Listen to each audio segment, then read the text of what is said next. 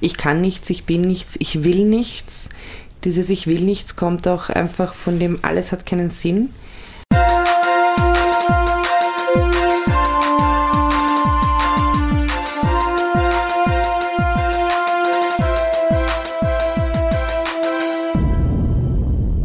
Crazy Turn.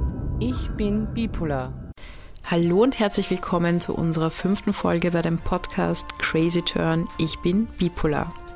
Unser Thema heute beschäftigt sich mit einem sehr bekannten Thema in unserer Gesellschaft, der Depression. Laut Depressionsbericht des österreichischen Sozialministeriums 2019 leiden in Österreich rund 5,1 Prozent unter Depressionen. Gleich vorweg eine Triggerwarnung. Es geht heute um sehr ernste Themen, die mit Depressionen auch verknüpft sind, nämlich auch dem Suizid. Wenn ihr von diesem Thema betroffen seid, achtet bitte hier auf eure Grenzen und wie viel ihr euch von diesem Thema zumuten könnt. Wenn ihr akut Hilfe braucht, wendet euch bitte an eure lokalen psychosozialen Dienste. Wie auch in der letzten Folge erzählt Nicole also aus ihrem Leben und wir starten gleich mit einem gewohnten Hallo. Nicole, wie geht es dir? Hallo Vicky. Ähm, ja, ich habe eh gerade zu dir gesagt, es ist ziemlich lustig, die letzte Folge über Manie. Da war ich eher kurz davor depressiv verstimmt, also hatte ich einen, wieder mal einen depressiven Einbruch. Und jetzt heute geht es um Depressionen und in den letzten Wochen war ich schon wieder fast hypoman unterwegs. Ich betone das immer wieder an dieser Stelle, um euch da draußen zu zeigen, ich bin keineswegs genesen oder geheilt, sondern kämpfe mit den Phasen und Krisen, die es halt gibt. Aber aktuell heute bin ich wieder ruhiger und guter Dinge und freue mich auf diesen Podcast, obwohl es natürlich ein sehr ernstes Thema ist, wovon ich heute euch erzählen will. Genau, ähm, also prinzipiell, also das letzte Mal haben wir ja über Manie gesprochen und heute wollen wir über Depressionen sprechen und eigentlich, warum ist es so, dass Depressionen anerkannter sind als Manien? Was hast du dazu zu sagen? Also ich habe natürlich nicht äh, die Lösung oder die Antwort. Ich denke nur, Depressionen sind so bekannt und so weit verbreitet in der Gesellschaft, dass es für jeden und jede so ist, dass man es nachvollziehen kann, weil entweder war man selber schon mal betroffen und hatte Depressionen oder kennt Freunde oder Familie und es gibt viele Promis, die Bücher schreiben, die in Talkshows gehen und drüber reden. Ich denke, das ist einer der Gründe, warum Depressionen sagen wir, ein bisschen gesellschaftsfähiger geworden sind. Aber natürlich gibt es da auch sehr viele Vorurteile, auf die ich dann auch noch eingehen werde, die noch immer Betroffenen sehr zu schaffen machen. Willst du vielleicht mal ähm, allgemein auf Symptome ähm, eingehen? Ja, also Symptome sind weit bekannt, zum Beispiel ganz klassisch die Antriebslosigkeit. Das ist, wenn Leute zum Beispiel, und da kann ich aus eigener Erfahrung reden, bis um drei, vier am Nachmittag im Bett bleiben, überhaupt keine Kraft hat für nichts, also Kraftlosigkeit, Antriebslosigkeit. Es geht dann so weit, dass man sich selber extrem vernachlässigt. Entweder isst man enorm viel, aber die meisten essen gar nicht in der Depression. Körperhygiene wird auch vernachlässigt, weil ich kann das von mir sagen, manchmal das Gefühl da ist, wozu soll ich mich duschen, wozu soll ich mich waschen, ich will eh bald sterben und das Leben hat sowieso keinen Sinn. Und natürlich, dass man das ganze Leben negativ sieht. Also die Scheuklappen sind aufgesetzt und alles ist schwarz. Es ist auch so ein bisschen wie mit Scheuklappen, dass man nur in eine Richtung sehen kann, nämlich in die negative Richtung. Alles Positive, was irgendwann mal da ist, wird ausgeblendet und negiert, existiert einfach nicht mehr. Zukunftsängste man denkt halt, dass dieser Zustand für immer andauern wird und es nie wieder besser werden kann. Das ist auch ein ganz schlimmer Gedanke, der sich sehr, sehr stark äh, in die Köpfe reinpflanzt, würde ich sagen. Und Isolation ist auch ein großes Thema. Das heißt, zum Beispiel auch so Leute wie ich, ich bin sehr kontaktfreudig und liebe es in der Gesellschaft von vielen Leuten zu sein, aber wenn ich depressiv bin, dann schäme ich mich auch sehr stark für mich und mein Verhalten und ziehe mich zurück. Und ich schäme mich deshalb, weil, wie beim letzten Mal erwähnt, in der Manie, die Akzeptanz oder die Einsicht, die Krankheitseinsicht ist auch überhaupt nicht da. Also ich muss sagen, zum Beispiel für mich im Nachhinein erkenne ich eine Manie als Krankheit an. Währenddessen meistens ein bisschen schwierig, dass ich das einsehe. Aber zum Beispiel bei Depressionen, da sage ich, okay, andere Leute haben vielleicht Depressionen, aber ich nicht. Ich bin einfach unfähig. Ich bin einfach eine Versagerin. Ich bin einfach zu blöd zu leben. Ich habe es nicht verdient. Und der Selbstwert ist halt absolut im Keller. Genau, also das wären so die Symptome, die jetzt äh, mir einfallen. Natürlich ein Symptom, da werden wir später auch noch zu sprechen kommen, ist, sind diese extrem negativen Gedanken, die sogar so weit führen, dass man das Leben beenden möchte.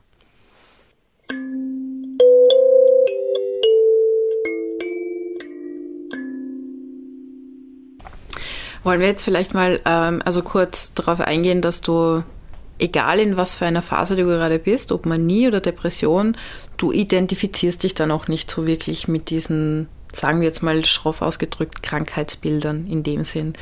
Ähm, es ist ein Zustand, wo einfach Emotionen und Gefühle da sind.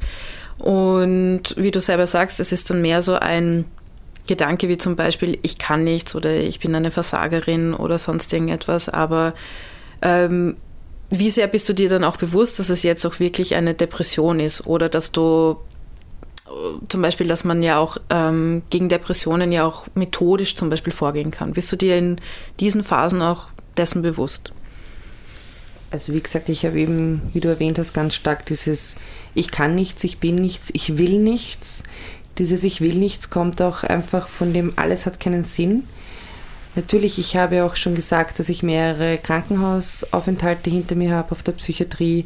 Dort habe ich sehr viel eigentlich gelernt, sogenanntes Skills-Training. Skills sind Methoden, die du angesprochen hast, die man anwenden kann, entweder in einer Depression oder in einer Manie. Das sind sehr tolle Sammlungen an, an Erfahrungswissen, die sehr wohl was helfen. Aber wenn ich mittendrin bin, dann glaube ich das nicht. Dann sage ich, ja, ich habe ja keine Depression. Und was auch ganz schlimm bei mir ist, ist eben ganz giftig ist das Vergleichen. Ich vergleich, vergleiche mich mit allen Leuten, die es gibt. Somit auch zum Beispiel mit Depressiven, wo ich dann sehe, ja, die kämpfen. Ich bin eine Versagerin, weil ich kämpfe ja nicht. Ich habe aufgegeben. Also ist einfach diese Resignation ist so stark und so stark verankert auch wenn mir irgendjemand was sagt, was ich schon alles erreicht habe oder was alles Tolles war in meinem Leben, ich negiere das und kann es nicht glauben und mache es schmäler. Also ich kann ja davon ein Lied singen, weil ich bin sehr oft in deinen depressiven Phasen bei dir, ähm, im Gegensatz zu den manischen Phasen, wo ich mich eher zurückziehe. Ähm, und ich weiß, dass das, ähm, also da springe ich quasi so selbstverständlich in die Rolle und versuche dich da auch immer sehr stark aufzubauen bin auch für dich da, versuche dich auch immer wieder zu erinnern, was ähm, du alles in deinem Leben schon erreicht hast oder was eigentlich alles da ist. Aber es ist leider so, dass du es auch nicht wirklich sehen kannst in diesen Phasen. Genau. Ja, ich kann es gar nicht sehen und nicht annehmen. Und so wie du gesagt hast, also ich bin ja, das kann ich nicht oft genug erwähnen, wie dankbar ich bin, dass ich Freundinnen wie dich habe, die mich unterstützen, dass ich Familie habe, meine Eltern, meine Taufpaten, dass ich einfach Leute hinter mir habe, die mir irgendwie Halt geben, auch wenn es gar keinen Halt mehr gibt. Weil Depressionen fühlen sich für mich so an wie ein endloses Fallen. Es ist wie ein tiefes Loch, in das ich hineinfliege und ich möchte irgendwo versuchen, mich festzuhalten, aber es geht nicht. Das Loch geht immer tiefer und das ist halt das, das ist sukzessive. Am Anfang einer Depression sehe ich schon den Abgrund und weiß ich, oh je, oder das ist zum Beispiel, wenn ich jetzt meine Schwankungen habe, weil ich bin ja glücklicherweise seit August 2021 relativ stabil. Ich habe zwar meine Schwankungen und meine Ausschweifer in die Manie und in die Depression. Aber das ist halt bei beiden so schlimm, dass ich gleich Angst habe, ich kenne dieses Gefühl ja, ich kenne diese Gedanken, oh mein Gott, jetzt wird es wieder so schlimm, wie es schon mal war.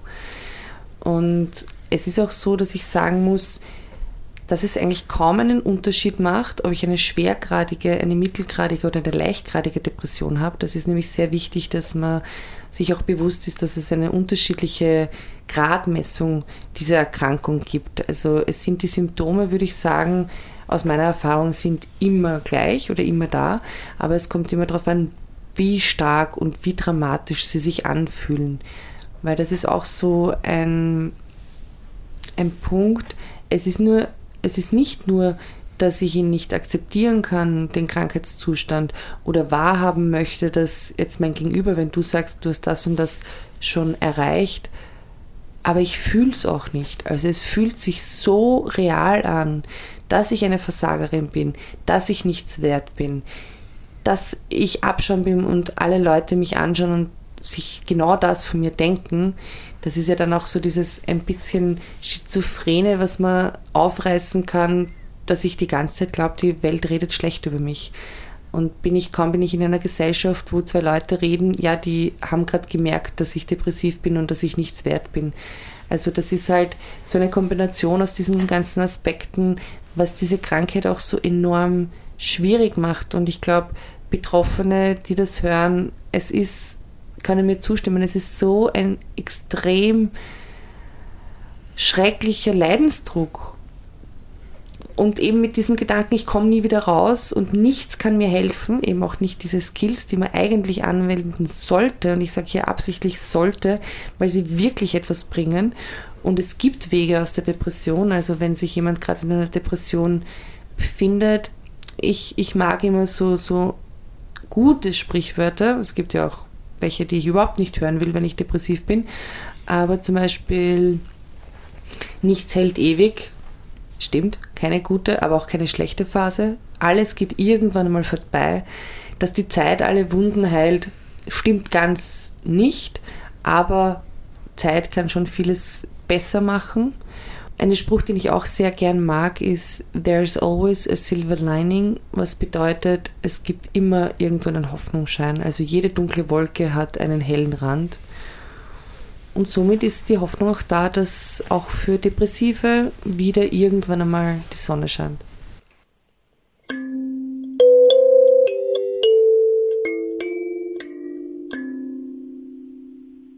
Und was ich eben auch noch betonen will, so als Angehörige quasi, als Freundin, was ich halt auch beobachten kann ist, und ich glaube, jeder Mensch hat auch, ähm, auch wenn man nicht unter ähm, einer diagnostizierten Krankheit leidet, äh, Phasen gehabt, wo es ihnen schlecht gegangen ist oder schlechter. Und ich glaube, jeder weiß, was äh, ansatzweise Depression bedeutet und so weiter. Aber was ich halt äh, bei uns ganz stark beobachten kann, ist, dass ähm, auch dieses stetige oder dieses stabile Umfeld einfach, dass es bleibt. Dass es einfach auch dich nicht aufgibt, auch in den Phasen, wo du dich halt selber aufgibst, sozusagen. Und dass diese Menschen an, also dranbleiben und wirklich dich weiterhin unterstützen, auch wenn es wirklich schon monatelang du in einer Phase bist, wo du selbst an dich nicht mehr glaubst und so weiter. Aber ich glaube, eben dieses stabile Umfeld hilft auch ganz viel in genau in diesen Phasen oder wenn dann halt auch wieder mal sich etwas ändern sollte. Ähm, genau, also das sehe ich als äh, einen ganz einen stabilen Rahmen, der auch sehr wichtig ist für, für diese Zustände. Ja, also da kann ich dem nur absolut zustimmen ich habe es schon mal gesagt, ich bin wirklich gesegnet eigentlich in meiner Krankheit, dass ich so ein tolles Umfeld habe. Das hat sich jetzt fast auf alle Lebensbereiche durchgezogen und das war auch zum Beispiel in der Arbeit oder in der Schule so, dass ich einfach viel Rückhalt gefunden habe, aber natürlich im, im alltäglichen Leben. Freunde, Freundinnen, Familie und das kann man nicht oft genug betonen, wie wichtig das ist, weil man sowieso so vereinsamt und in sich so frustriert und traurig und, und sich alleine fühlt. Zum Beispiel, ich habe ganz stark dieses, auch wenn ich mitten unter Freunden bin, fühle ich mich alleine, fühle ich mich so, dass mich keiner lieb hat, dass mich keiner wertschätzen kann, weil ich es eben auch nicht wert bin, dass ich eben auch keine liebenswerte Person bin, so wie ich bin. Ich bin unlustig, ich kann niemanden unterhalten. Wenn Unterhaltungen sind und Leute mich fragen, so, ja, wie geht's dir? Dann habe ich sehr oft einfach schon aufgegeben, dass ich ihnen sage, wie ich mich fühle und frage sofort zurück, ja, wie geht's dir? Weil ich mir dann denke, ich kann in dem Moment eh nur sagen, scheiße und ich würde gern sterben. Aber das ist auch natürlich auch nicht so schön für Freundschaften, wenn das ständig wiederholt wird. Und ich meine, das kannst du dann wahrscheinlich aus deiner Perspektive auch sagen, wie frustrierend, anstrengend oder auch beängstigend sowas sein kann. Also das würde ich gerne auch für dir dann wissen. Aber weil wir gerade über, über Support von Freundinnen geredet haben, ich würde auch gerne an dieser Stelle ganz, ganz großes Dankeschön an die Conny und den Emanuel sagen, weil zum Beispiel die Conny sehr oft schon, wenn es mir extrem dreckig gegangen ist und ich gesagt habe, ich kann nicht mehr und es wird nie wieder und so und ich glaube nicht an mich. Ich kann mich ganz genau erinnern, da war ich gerade im Otto-Wagner-Spital in der Klinik Penzing stationär eingewiesen und war mit ihr spazieren am Areal und sie hat mich angeschaut, so, ja Niki, auch wenn du nicht an dich glaubst, ich glaube an dich. Ich habe schon oft gesehen, dass du wieder rausgekommen bist. Du wirst auch diesmal rauskommen und du wirst sehen, es wird wieder besser. Und das von Leuten zu hören, denen man vertraut, ist halt so, hm, was hätten die für einen Grund, dass sie mich anlügen? Also ist das dann schon ein Hoffnungsschimmer, der da gegeben wird, weil ich ja diesen Leuten vertraue. Auch wenn ich mir selber und meinen Kräften nicht vertraue, vertraue ich dann, dass die doch nicht nur Blödsinn reden. Aber wie gesagt, es wäre für mich spannend, wie du das als Angehörige, als Freundin auch aushältst. Vor allem diese extrem negativen Gedanken. Ich bin ja, manche Leute ziehen sich ganz zurück und reden gar nicht darüber, sagen ihrem Umfeld gar nicht, wie sich's anfühlt in ihrem Inneren. Ich bin da das extreme Gegenteil. Ich bin sehr explizit. Ich melde den Leuten sofort auch zurück, wenn ich äh, Suizidgedanken habe.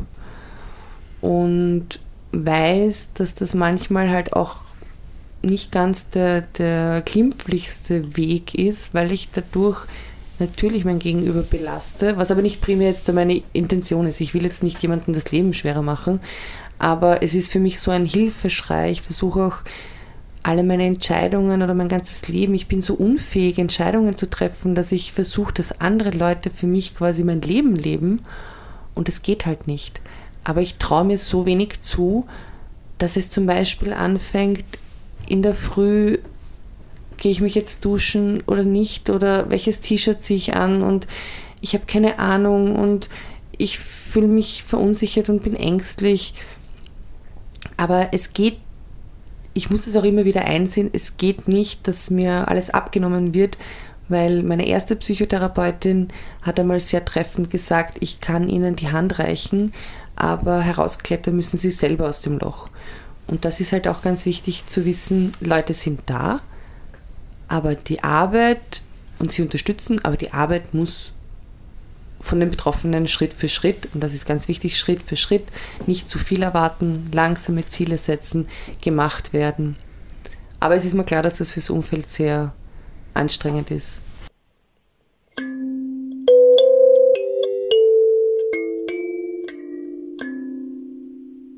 Genau, also einer der Leitsätze ist, äh, glaube ich, in den depressiven Phasen, die wir auch immer wieder sehr repetitiv wiederholen, ist Schritt für Schritt. Also da ist genau das Gegenteil, was in der Manie quasi passiert, äh, wo alles auf einmal passiert. Ähm, und genau in der Depression zieht sich das einfach in einem unglaublichen, quälenden Tempo in die Länge. Ähm, also als Freundin, weil du gefragt hast, wie das äh, dann auch so ist, würde ich sagen, ähm, es ist genauso eigentlich wie in der Manie. Man muss einfach auch seine Grenzen setzen können. Ich glaube, es gibt auch bei jedem Lebensphasen, wo man einfach nicht auch alles tragen kann. Wenn es aber einem gerade gut geht, würde ich sagen, oder man selber einfach stabil ist im Leben, dann ähm, funktioniert das, finde ich, schon ganz gut, für mich zumindest, eine Stütze zu sein oder einfach auch eine Begleitung zu sein und ähm, dich zu bekräftigen, das, was dir gerade fehlt, sozusagen zu supplementieren auf eine Art und Weise. Ähm, natürlich ist es sehr belastend, wenn du über Suizidgedanken sprichst wenn du vor allem sehr konkret darüber sprichst. Ähm, es ist halt wahrscheinlich dadurch, dass du so offen bist und dass du sehr offen über alles redest. Manche, glaube ich, in, gerade in einer depressiven Phase ziehen sich sehr stark zurück und man kommt gar nicht mehr an sie ran.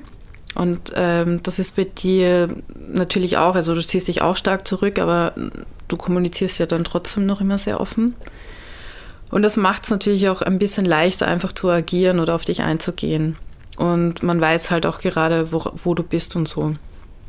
Und ja, auch wenn du dich sehr stark zurückziehst, aber ich glaube, es ist dadurch, dass du halt unter Anführungszeichen eben dieses stabile, freundschaftliche und familiäre Umfeld hast, ist es noch immer besser, wenn diese Leute, auch wenn du nicht darauf eingehen kannst, Und diese Leute dich eben fragen, wie es dir geht, wo du sagst, das überfordert dich ja auch schon manchmal. Ähm, oder diese Leute dich trotzdem irgendwo mitnehmen zu Veranstaltungen, auch wenn du dich nicht wohlfühlst, ist es, glaube ich, noch immer eine, eine Art, übers Wasser sich zu halten, eine bessere Art, als wenn niemand da wäre, zum Beispiel dann halt. Ne? Genau.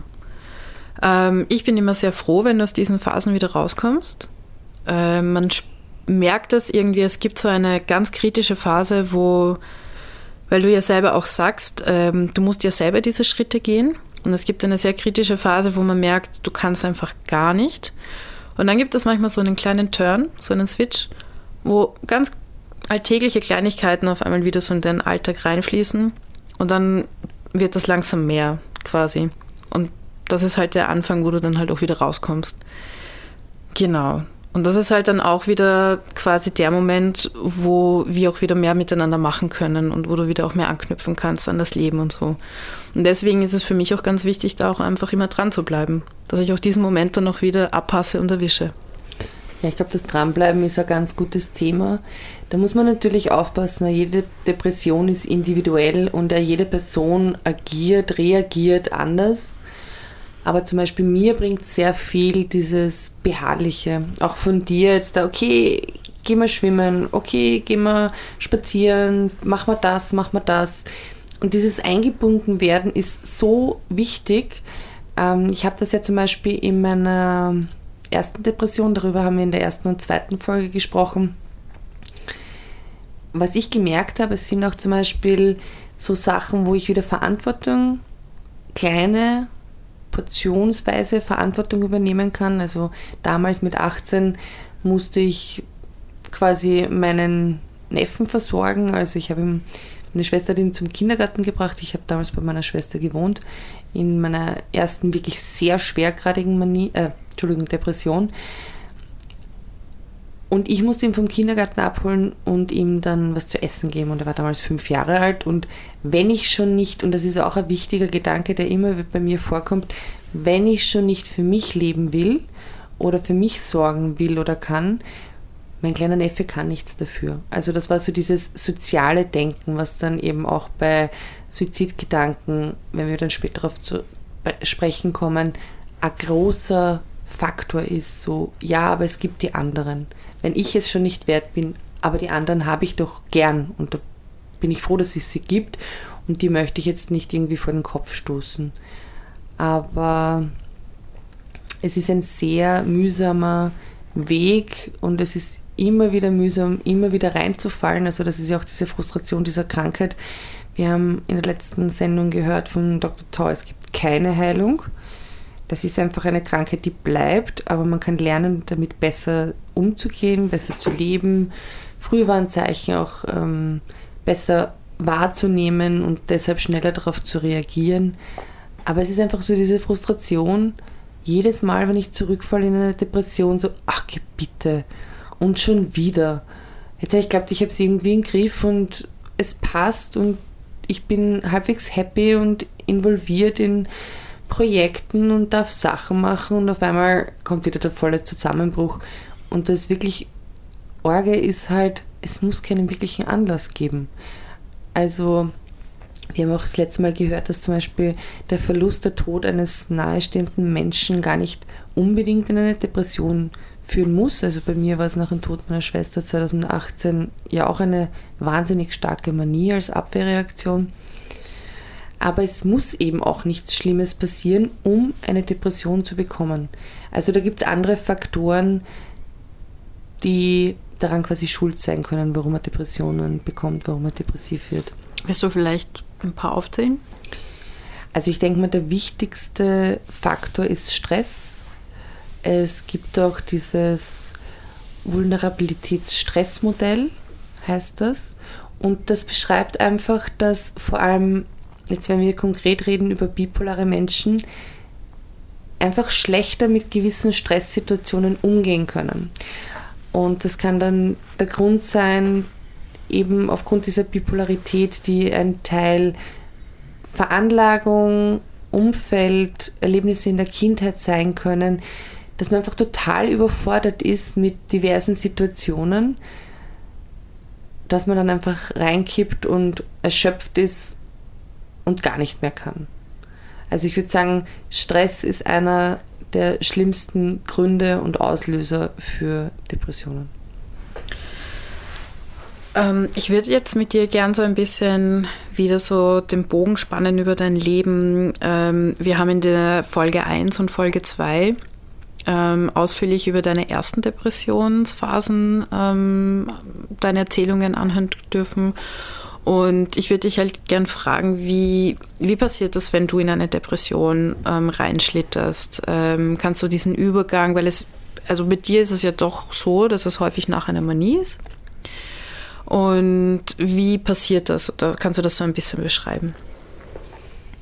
Also stimmt, normalerweise in den letzten Jahren hatte ich meistens eine Erschöpfungsdepression, nennt man das, direkt in Anschluss an eine Manie. Ich habe auch schon gesagt, dass bei mir das Leben einfach voll in Extremen ist. Es gibt selten, so wie ich jetzt glücklicherweise sagen kann, seit August 2021 relativ stabile Phasen. Es hat bei mir immer so wirklich schlagartig gewechselt an einem Tag manisch und am nächsten Tag schon wieder voll depressiv verstimmt und dann in eine Depression schlitternd. Also das geht bei mir sehr schnell. Wie gesagt, es muss keine Auslöser geben. Bei Infolge einer Manie ist der Auslöser natürlich die Erschöpfung, die absolute Verausgabung von körperlichen Ressourcen, die man hat, die dann einfach, wo der Körper dann streikt und sagt, so jetzt aber sicher nicht mehr, das war's und nicht mehr. Meine erste Phase war aber dennoch eine Depression. Und dann ist erst eine Manie gekommen. Ich muss sagen, was mich sehr ähm, verwundert oder immer wieder mich stutzen lässt, ist einfach, dass diese Themen, die mich beschäftigen, die mich belasten, seit meinem 18. Lebensjahr dieselben geblieben sind. Ich bin jetzt 39 also ich habe jetzt seit 21 Jahren immer wieder Depressionen und in Depressionen sind diese Selbstwertthemen, ich kann nichts, ich bin nichts, ich will nichts, dieses Vergleichen mit anderen Leuten zum Beispiel ist ganz, ganz giftig für mich und höre ich einfach nicht auf, weil egal und wenn ich mich mit wohnungslosen Menschen auf der Straße vergleiche, sage ich ja, aber die haben irgendwas, was ihnen im Leben dann Spaß macht oder Leute mit Behinderung, was natürlich total verklärt ist und eine Frechheit, wenn ich das so sage. Aber ich sehe einfach, ich bin niemanden irgendwie materielle Sachen neidig. Ich bin überhaupt nicht neidig, weil neidig ist, finde ich, so ein böses Wort. Ich würde sagen, vielleicht, wenn man es verwendet, dann, weil mir kein anderes einfällt, positiver Neid. Das heißt, wenn du irgendwie zum Beispiel, Vicky, irgendwie eine Leidenschaft hast oder in irgendetwas aufgehst, möchte ich nicht, dass du das vermisst oder dass du das nicht mehr hast. Ich denke mir nur immer, ich hätte doch auch so gern so etwas. Also bei mir sind es nicht Sachen, der und die hat eine Yacht oder einen Ferrari in der Garage stehen. Das ist mir ziemlich egal. Ich glaube, weil ich halt prinzipiell von meiner Grundeinstellung eine eher antikapitalistische Haltung habe und äh, von materiellen Dingen nicht so viel halte. Aber es geht mir zum Beispiel um Leidenschaften, um Hobbys, um Fähigkeiten, um Sachen, die eine Person halt ausmachen, im immateriellen Sinne. Ja, also ich würde ich würd da jetzt kurz einhaken, weil, also ich sage das jetzt mal so geradeaus, wie wir das immer so analysiert haben, dass ähm, es ja wirklich nicht jetzt Neid per se ist, sondern ich, ähm, wir haben das halt so gesehen, dass in deinem Leben einfach, sagen wir jetzt mal durch deine Krankheit, diese Instabilität einfach es dir manchmal unmöglich macht, ähm, so geradeaus, zielgerichtet einfach deine Sachen zu verfolgen und vielleicht auch zu vollenden, wie andere Menschen, die einfach viel mehr Stabilität haben in ihrer Persönlichkeitsstruktur und einfach dranbleiben können an den Sachen. Dass du halt immer wieder rausgeworfen wirst, beinhaltet dann eben auch, dass große Pausen im Leben da sind, Orientierungslosigkeiten, dass dann einfach wieder dieses nochmal aufstehen, nochmal von neu anfangen und so weiter, vielleicht wieder komplett in eine andere Richtung gehen. Also Stichwort, du hast ja eine Kindergartenschule ähm, auch angefangen, die du dann auch aufgrund dessen aus manischen Schüben und so weiter nicht ähm, vollenden hast können. Also es sind so viele Sachen, wo was angefangen wird und dann ähm, es sich ja im Sand verläuft, leider Gottes. Und die Zeit vergeht, man wird älter und man sieht einfach, wie andere gedeihen und einfach ihre Felder finden, wo sie ähm, ihr Potenzial ausleben können. Und es ist dann kein Vergleichen, sondern es ist dann eher einfach in seinem Garten zu schauen und zu sehen, meine Blumen wachsen einfach nicht so schnell oder so halt. Ne? Und das ist wahrscheinlich, glaube ich, das Hauptproblem. Und man ähm, sieht es einfach gar nicht, dass die Blumen überhaupt wachsen. Das ist dann wieder das andere, genau. Aber das ist dann, glaube ich, eben das, dass es einfach nur um deine Potenziale geht, die unausgelebt sind, die du so gerne einfach entwickeln wollen würdest und äh, einfach auch mal in die Blüte bringen willst, aber durch diese instabilen Phasen und Instabilität, die einfach da ist, einfach halt auch immer wieder alles abgebremst wird. Also. Und das nicht Potenzial ausleben können, kann sein, dass das dann eben auch zu diesen Gedanken einfach umso stärker dann führt. Ja, das stimmt absolut, weil ich traue mir halt gar nichts mehr zu. Das, was ich in der Manie die Göttin der Welt bin und alles kann, ist in der Depression, nein, ich kann ja gar nichts. Selbstwert ist ein großes Thema, ja.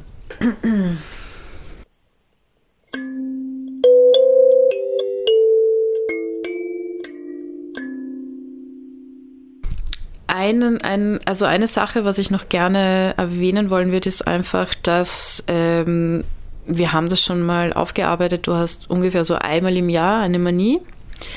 Das heißt, wie, wie oft hast du dann auch deine Depressionen und wie lang sind die ungefähr? Also ich muss sagen, dass ich eben, das habe ich schon erwähnt, während meiner Studienzeit 2003 bis 2010 hatte ich eigentlich relativ stabile Phasen und erst danach hat es angefangen. Und ab 2010 habe ich immer wieder Depressionen gehabt. Depressionen sind leider sehr hartnäckig bei mir. Also die dauern schon so von einem halben Jahr bis zehn Monate. Sind auch sehr schwer therapierbar, also auch Medikamente, weil man muss sich vorstellen, bei Depressionen kommt eben der Serotoninhaushalt im Gehirn auch durcheinander an den Nervensynapsen kommen die Botenstoffe nicht so weiter, wie man sollte. Deswegen sind auch Depressive manchmal verlangsamt oder haben Konzentrationsschwierigkeiten oder eben auch diese Unsicherheit und so rührt daher. Also ich muss sagen, dass ich ähm, hoffe, dass sich das, dieser Kreislauf der Manie, Depression immer so abwechselnd jährlich nicht jetzt wiederholt. Also ich baue sehr stark auf das Lithium-Präparat, was ich jetzt nehme und muss auch sagen, dass ich seitdem merke, es werden eben die Phasen auch schwächer und klopfen auf Holz, mein Kopf muss herhalten. Ähm, wird es auch so bleiben, dass sie nicht mehr so extrem werden, diese Phasen. Und wie schaut es mit den Medikamenten bei dir aus? Also Medikamente wird ja auch eine eigene Folge von uns werden demnächst. Ich möchte nur so viel sagen, während einer Depression sind Antidepressiva unerlässlich, weil sie auch den Antrieb steigern, die Stimmung erhellen sollen. Da komme ich gleich noch ein bisschen mehr zu dem Thema und aber auch sedieren sollen und zum Beispiel sowas wie Suizidgedanken vielleicht etwas unterdrücken. Nur an dieser Stelle sei gesagt, Medikamente sind kein Allheilmittel.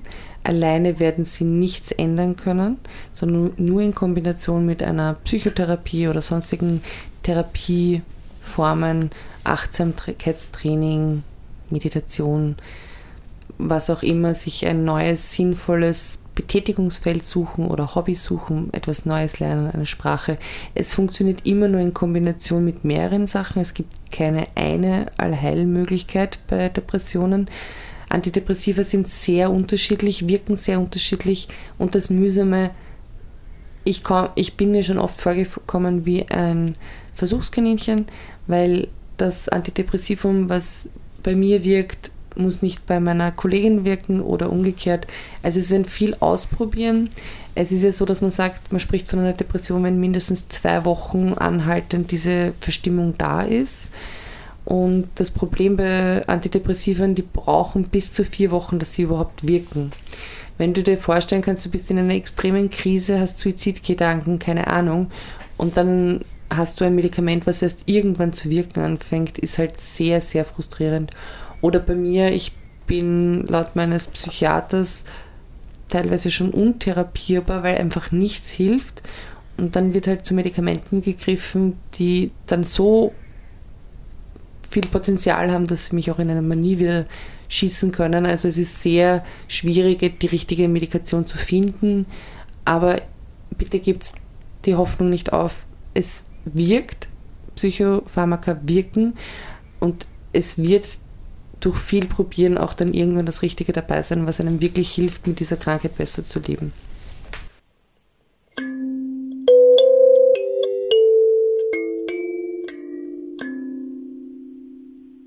Jetzt würde ich gern zu einem Teil übergehen, bei dem ich gern wieder eine Triggerwarnung aussprechen will, weil wenn wir jetzt über Suizid reden, für die Leute, die Probleme mit diesen Themen haben, ähm, genau, hier eine Triggerwarnung.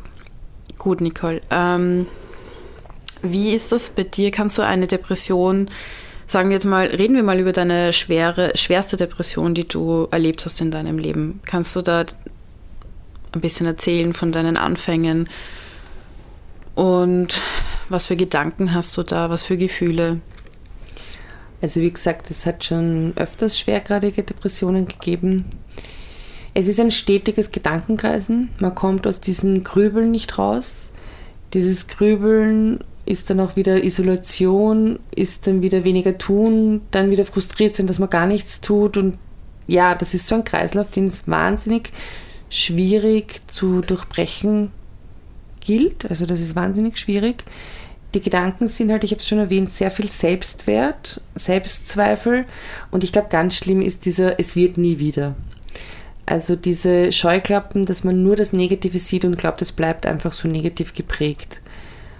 Und das führt halt dann so weit bei mir oder hat schon mehrfach so weit geführt, dass ich mir das Leben nehmen wollte, dass ich mir gedacht habe, ich bin es nicht wert, oder ich will einfach nicht mein ganzes Leben lang leiden. Wenn mein ganzes Leben so aussieht, dann habe ich kein Interesse.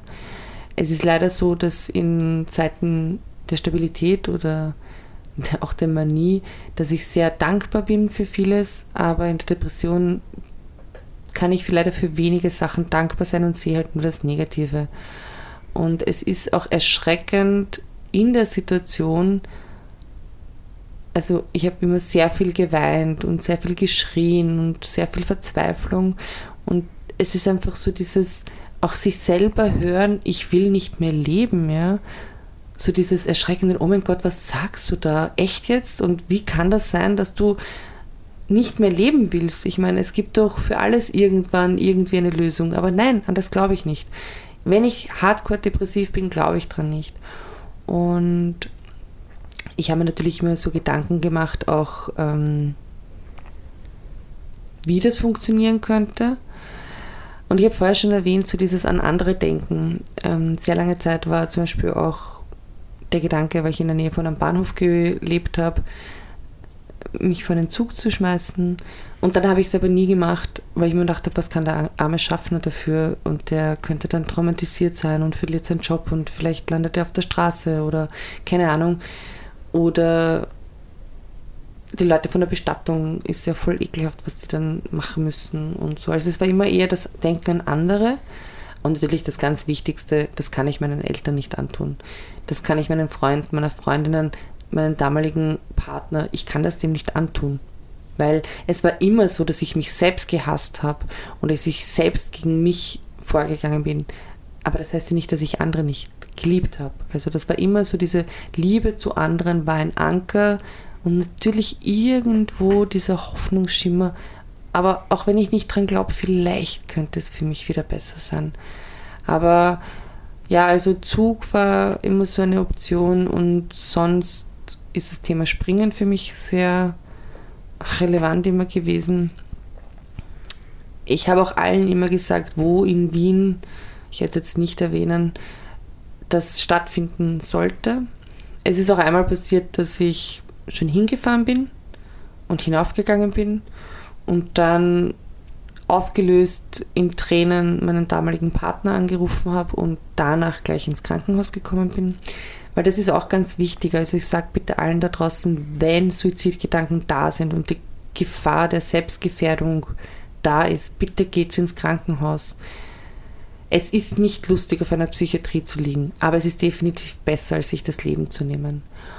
Und es gibt Hilfe, bitte nehmt das in Anspruch. Es gibt immer irgendwelche Lösungen für alle Probleme. Wenn zum Beispiel, so wie bei mir, ein lieber Mensch verstorben ist, dann wird es die Lösung geben, damit besser leben zu können, indem man sich zum Beispiel an die schönen Sachen miteinander erinnert. es gibt nichts auf der Welt, was es wert wäre, dass man sich das Leben nimmt, weil es endet sowieso irgendwann und bis dahin ist es einfach, kann es so schön sein. Und da ist es halt auch so, die kleinen Sachen, ich habe gelernt, die kleinen Sachen zu schätzen, das hat mir auch ziemlich viel geholfen, kleine Dinge im Leben schön zu finden.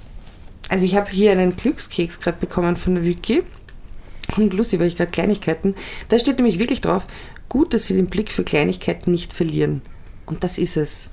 Also ein Kaffee, eine schöne Blume, ein Sonnenstrahlen. Natürlich weiß ich, wie das ist, wenn ich depressiv bin und sage, scheiß drauf, es interessiert mich nicht, ob die Sonne scheint. Im Gegenteil, das ist voll schrecklich, im Sommer depressiv zu sein. Alle Leute sind glücklich und selber denkt man sterben. Und hasst die Leute, dass sie glücklich sind. Einfach nur, weil man selber gern glücklich wäre. Aber ja, also Suizidgedanken auf jeden Fall ernst nehmen und nicht sagen, wer davon redet, macht's nicht. Das ist ein Blödsinn. Unbedingt ernst nehmen, unbedingt Hilfe suchen und an die Angehörigen, bitte versucht es nicht alleine zu lösen, sondern holt euch selber Angehörige, holt euch professionelle Hilfe und wenn es sein muss, auch gegen den Willen der Betroffenen ins Krankenhaus bringen. Manchmal, es ist sehr hart, es ist nicht schön, wenn man untergebracht ist oder auf der geschlossenen Anstalt, aber manchmal rettet das eben Leben.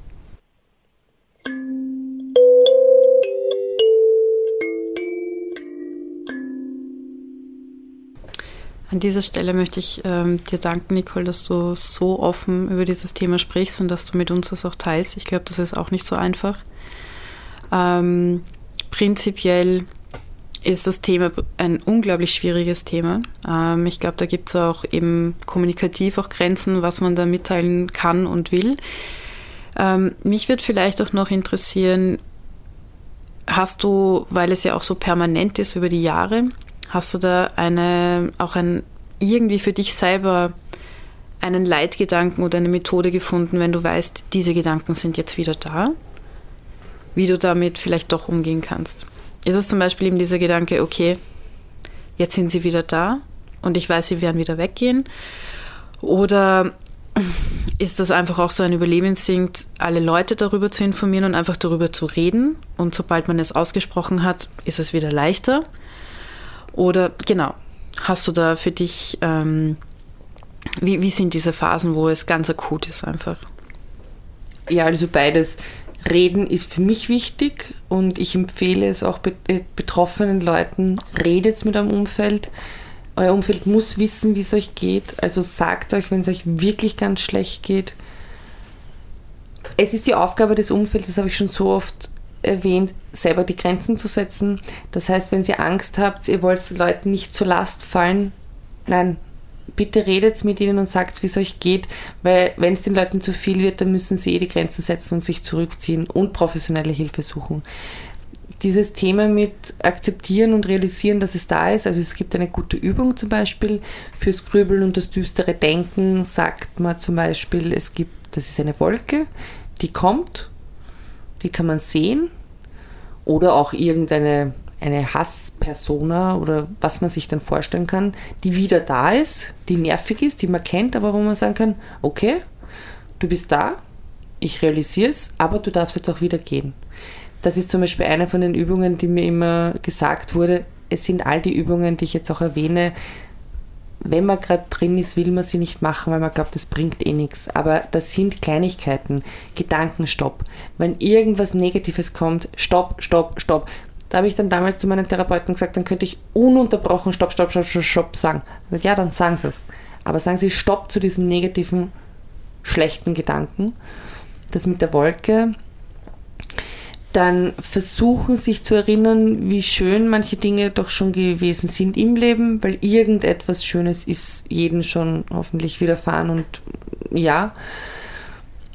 Dann Hobbys, auch wenn man überhaupt keine Lust hat und wenn man überhaupt keinen Antrieb hat und so, ja, wozu? Meine Frage ist immer, wozu? Was bringt das? Immer das Gleiche, was immer, was ich meinem Umfeld immer sage, naja, deshalb und dazu. Wenn man ins Tun kommt, kommt man ins Tun, lenkt man sich ab, sieht man wieder schöne Sachen, also ins Tun kommen. Und was mir auch immer wieder hilft, was ich dann immer wieder auch in Kooperation mit meiner Therapeutin mache, weil ich es dann alleine, wenn es mir wirklich schlecht geht, nicht schaffe, ist eine Tagesstruktur planen, einen Wochenplan schreiben. Und das sind dann kleine Sachen wie auf den Tagesplan schreiben, aufstehen, duschen, Zähne putzen, frühstücken, und sich nicht zu viel vornehmen. Wirklich langsam aus der Depression starten und vielleicht sich ein Ding am Tag vornehmen. Also ja nicht überfordern, weil dann ist viel zu große Gefahr, dass man dann wieder zurückfällt und enttäuscht ist, dass man es nicht geschafft hat. Also es, wir werden auch eine, eine Sendung explizit über Skills machen. Es gibt vieles, ihr könnt es im Internet recherchieren, es gibt viele Erfahrungsberichte, das sind so die Sachen, die ich mache oder auch ein Positiv-Tagebuch schreiben. Oder dann gibt es so diese Übung drei Steine in einer Hosentasche und jedes Mal, wenn man irgendwas Schönes erlebt oder Schönes sieht, in die andere Hosentasche geben oder sich am Abend drei positive Sachen aufschreiben, die passiert sind am Tag und eben kleine Sachen, wie ein guter Kaffee oder ein Gespräch mit einer Freundin.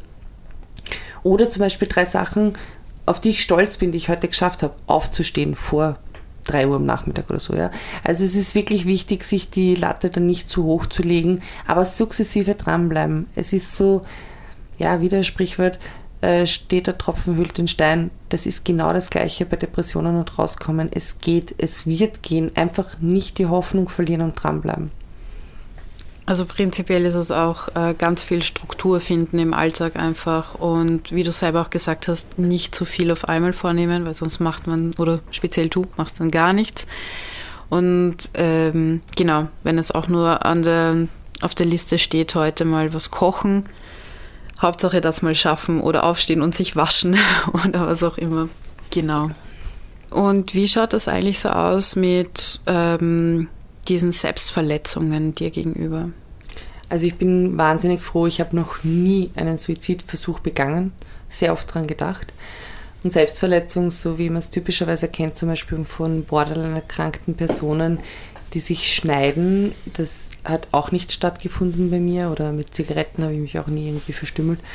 Es ist so, dass ich mir sehr oft die Haare ausreiße, wütend, schrei, mit dem Kopf gegen die Wand, ein großes Messer genommen habe und einmal an den Bauch gehalten habe, so wie würde sich das anfühlen, wenn ich zustechen würde. Also die schlimmste Situation war einmal in meiner ersten Depression, als ich gegenüber von meinem Vater gestanden bin und gesagt habe, bitte stich zu. Also diese Zumutung dem gegenüber. Also es ist schon so, dass es mir leid tut und an dieser Stelle wirklich, dass ich Leute so belaste auch mit diesen Gedanken, weil sehr oft das Umfeld und das Gegenüber überhaupt nicht weiß, wie es damit umgehen soll. Aber sonst, Selbstverletzung ist vielleicht auch dieses absolut passiv sein.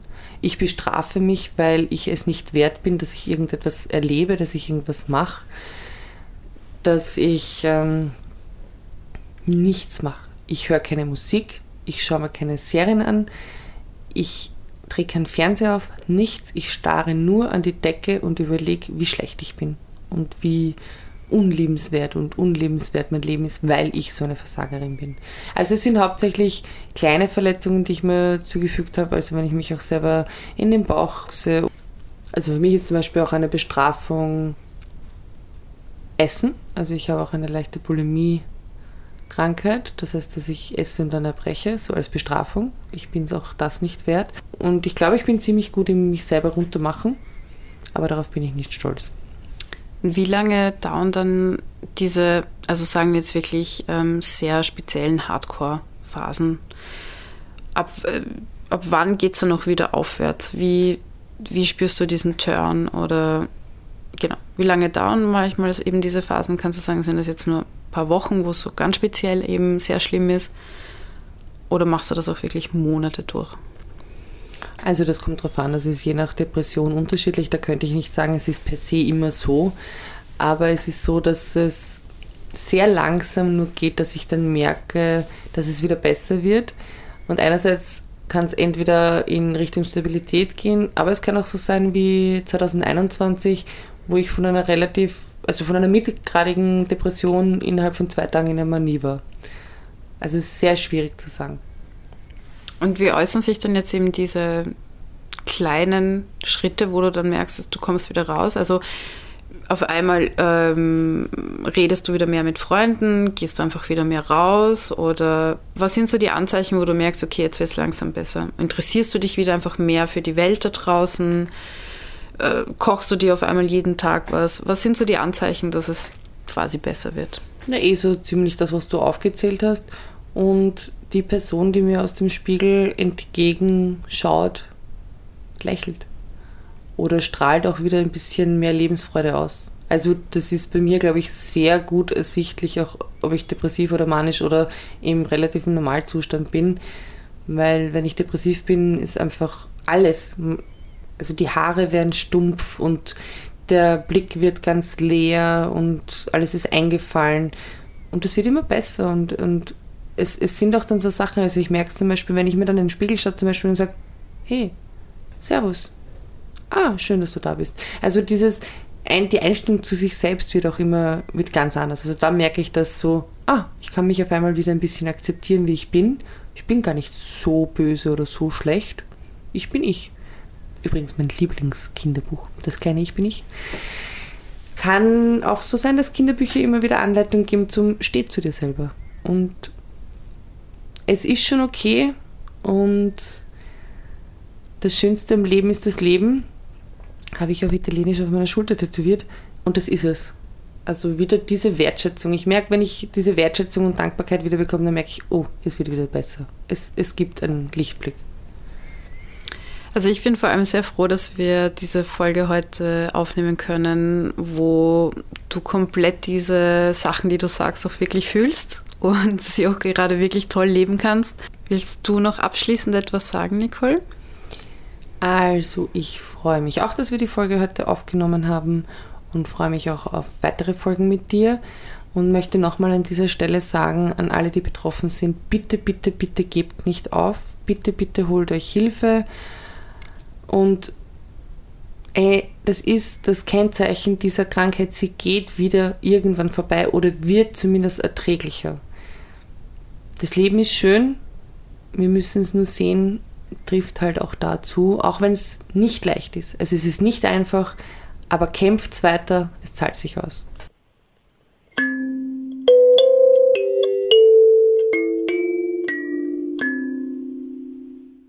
Das war nun die fünfte Folge vom Crazy Turn Ich bin bipolar. Wir haben heute über ein sehr schwerwiegendes und ernstes Thema gesprochen. Nicole hat sehr offen und privat intime Gedanken und Erlebnisse geteilt und möchte mich an dieser Stelle noch einmal bedanken, dass sie diesen Schritt geht und es so mutig in die Öffentlichkeit bringt. Die nächste Folge unseres Podcasts ist am 3. April mit dem Thema Bipolarität und Psychopharmaka wobei wir wieder ein Experteninterview mit einbetten, diesmal von Dr. Stasny. Und das ist Nicoles Psychiater seit 13 Jahren vom Psychosozialen Dienst Wien. Ich wünsche euch somit eine schöne Zeit bis dahin und alles Liebe. Und von meiner Seite auch noch Baba und stay tuned.